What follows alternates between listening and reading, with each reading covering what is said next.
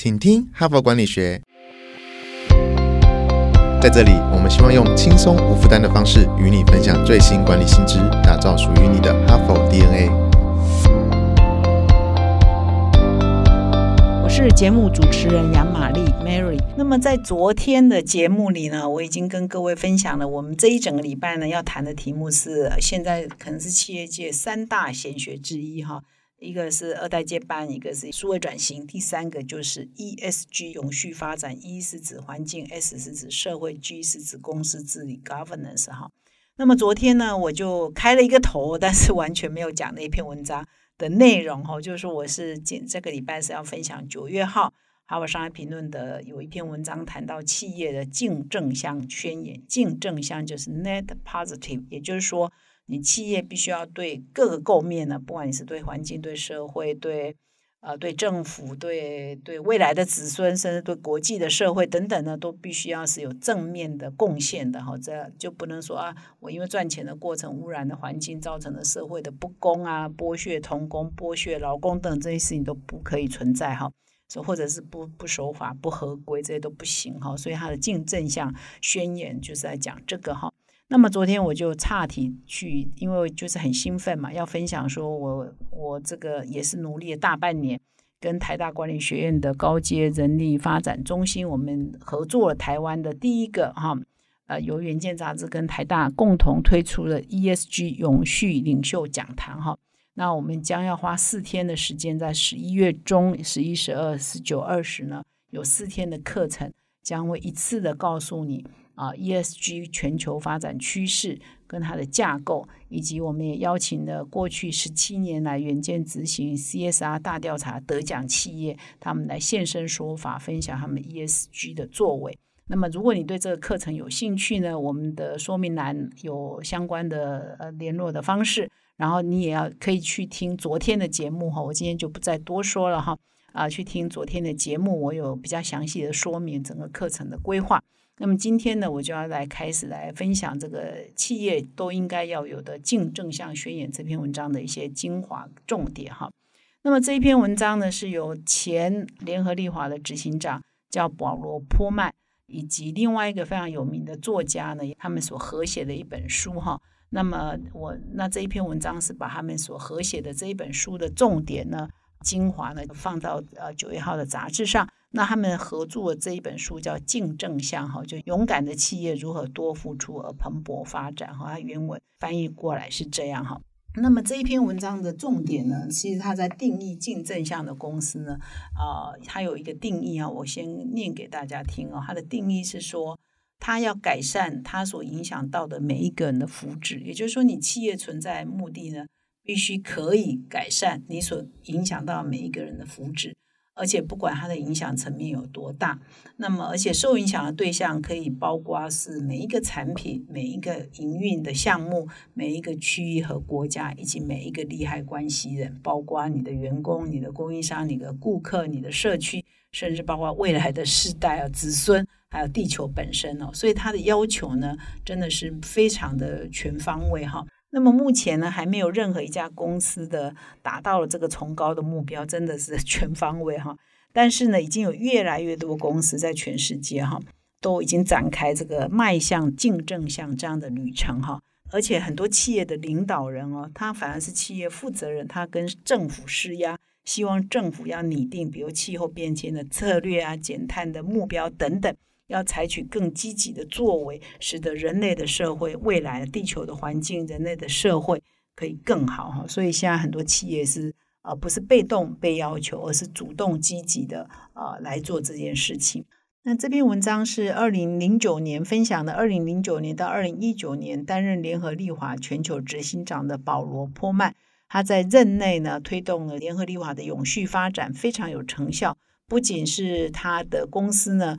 被评为在永续发展是全世界第一哈，呃，很多专家啊给他肯定之外呢，他并不是说因为这样子他的财务绩效啊、获利能力啊、企业成长就迟缓了，他反而在这一块也成长的非常好。所以他在他任内呢，整个联合利华的总股东报酬率成长了百分之三百哈，远远的高于同业。所以他就是一方面又做到他的永续啊 ESG，一方面又做他的企业的成长跟获利哈，所以我想也是因为这样子，所以这篇文章很有说服力的原因哈。那么接下来呢，我就要来分享说，这个保罗·坡曼他在落实这个竞争项有哪几个关键哈？他这一本这一篇文章主要指出来有四个关键哈。那我接下来就一一来说明这四个关键是什么。那么第一个关键就是先服务利害关系人，然后才是股东哈。那么其实经济学者都了解哈，这全世界的经济发展在二次大战后呢，受到有一个人的一句话影响很大，叫做。Milton Friedman 哈，米尔顿弗弗里曼，他在呃几十年前，可能就五十几年前，他曾经讲过一句话，就是说企业的唯一目的就是创造股东的价值哈。所以有很长的一段时间呢，很多企业它的存在都是为了呃创造股东的价值，让股东可以赚到钱。但是呢，世界发展到现在这个样子，这句话已经被推翻了哈。就是说，你世界的存在呢，因为为什么会被推翻？就是说。啊，从六零年代开始，如果各位有有印象的话，就是有一本书叫《极尽的春天》哈，就是说很多企业的发展，它就污染的环境，它就排放的废油、废气啊，排放的废水啊，这些都是呃让你的环境被污染哈，所以鸟儿也不再唱歌了哈，虫儿也不再活了哈，所以就是就变春天了，也没有虫鸣鸟叫了，所以就极尽的春天哈。大概就六零年代，我们就发现了说，哇，很多企业的发展。它是把内部成本外部化，或者是说你污染的环境，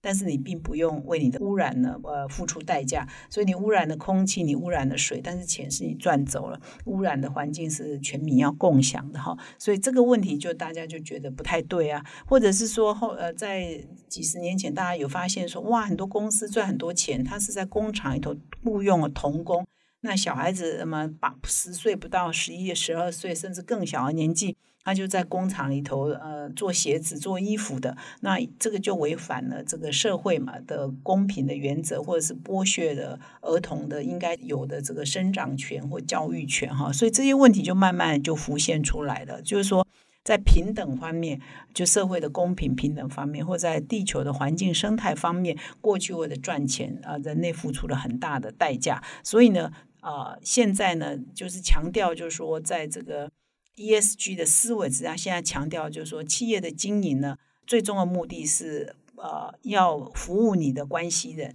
那最后呢，才是让你的股东也可以赚到钱。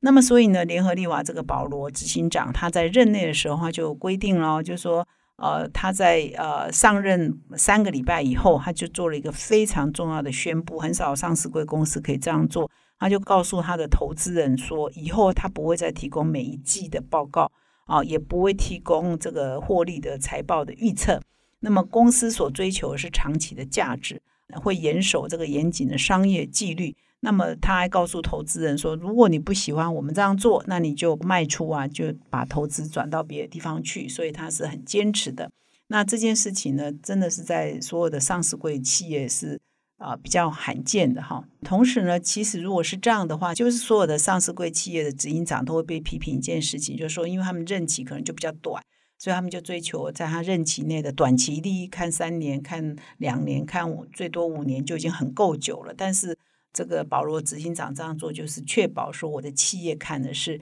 长期的利益，不会为了短期的利益而牺牲长期的利益哈。所以这也是迈向永续发展一个很重要的关键哈。那么这篇文章还提到另外一个方案，就是说，乍看呢，他是在做公益，哈，乍看他是在做社会福利，但事实上，没想到他也为公司赚了不少的利润，哈。那这个也是很值得思考，就是其实我们常常一个出发点可能是解决一个社会问题，或者是解决一个弱势的问题，可是到最后呢，受贿的可能还是你自己哦。所以联合利华就提供这样一个案例，就是联合利华呢，那当然有很多的消费呃生活的产品。那么有一次呢，在很多年前的这个联合国的儿童福利啊相关的组织呢，就跟联合利华提出一个呃方案，就说，哎，在这个非洲啊，或很多的落后国家，就是小孩子连洗手的这个肥皂、香皂都没有哈，所以使得他们的卫生条件很差，小孩子就容易生病。所以呢，他们就希望联合利华可以提供什么产品呢，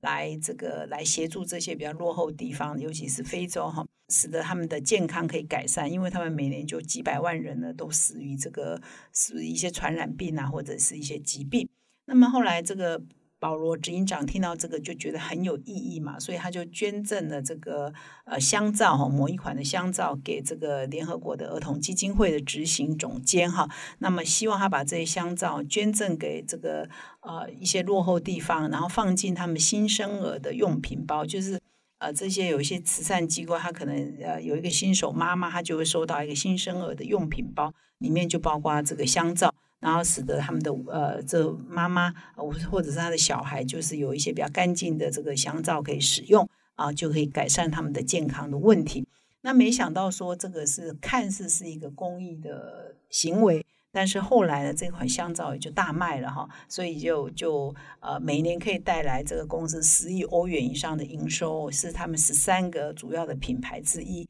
所以呢，他就是因为做公益而获益哈，这也是一个蛮有趣的的发现啊。就是说，你不要老是想的那么功利，但是当你在做一些善心的时候，其实到最后可能就是正的呃循环，到最后就会帮助到你自己哈。所以文章也举了这样的一个案例。